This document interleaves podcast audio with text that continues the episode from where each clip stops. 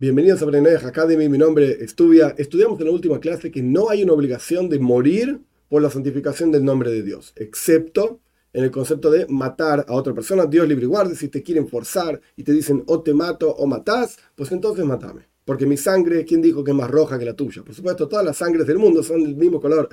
es un concepto. Muy bien. Esto se aplica incluso a idolatría.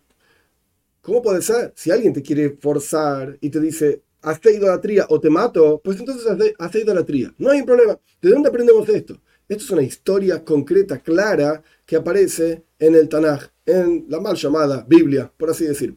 Esta historia está en el libro de Melahim, el segundo libro de Reyes, en el capítulo 5. Ahí hay una historia con Naamán y el profeta Elisha. Naamán no era judío y Naamán tenía una enfermedad que se llama Tzoraz. Se llamaba Tzoraz que la gente la mal traduce como lepra, pero en realidad no era lepra, era una enfermedad donde aparecían manchas en la piel y Naaman era una persona muy importante en su reinado en Aram, así se llamaba el pueblo. Era el líder del ejército de Aram, etcétera, un general, y sin embargo andaba con la piel manchada, sucia, etcétera, estaba sufriendo, etcétera. Le dijeron a, a Naaman, mira, anda a hablar con Elisha.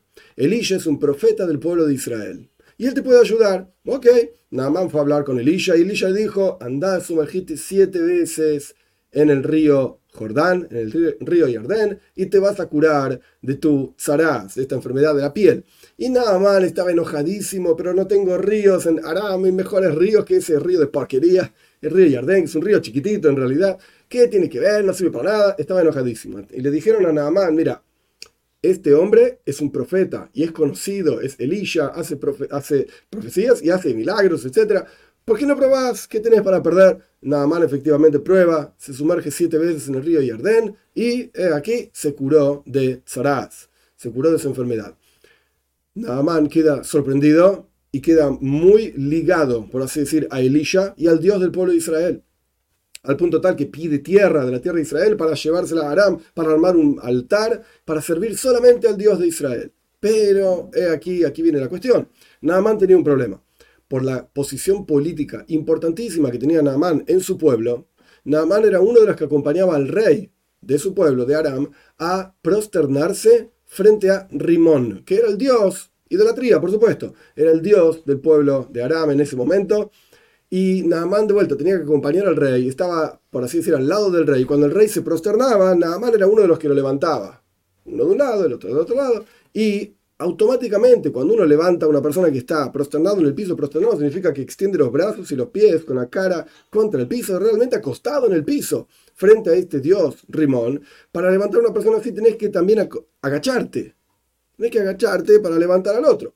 Y cuando te agachas, estás agachándote frente al dios este, Rimón. Pero Naamán dijo, yo creo solamente en el Dios de Israel, me acabo de dar cuenta que realmente los profetas y bla, bla, bla.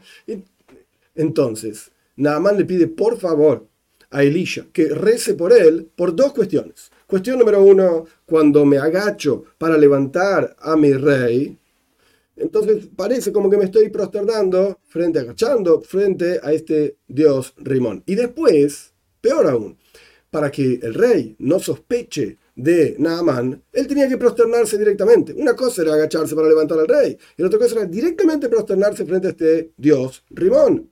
Lo tengo que hacer, dijo Naaman. Entonces que Dios, pedile a Dios, le pidió Naaman, a Elisha, reza por mí para que Dios me perdone estas dos cuestiones. Agacharme para levantar al rey y prosternarme frente a ese Dios Rimón. Porque no lo hago porque yo quiero hacer idolatría ni nada por el estilo. Yo dejé esto por completo, quiero servir al Dios de Israel pero lo tengo que hacer porque si no, mi cabeza está en juego, por así decir.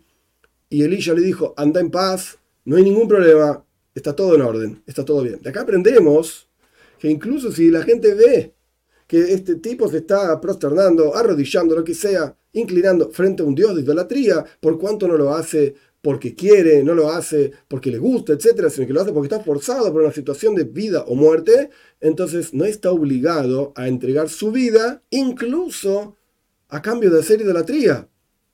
De acá aprendemos de esta historia que, como dijimos anteriormente, Benay Noyah no están obligados a entregar sus vidas por la observancia de estos siete preceptos, excepto la cuestión del asesinato, como ya explicamos en la clase pasada también, sobre la sangre, etc.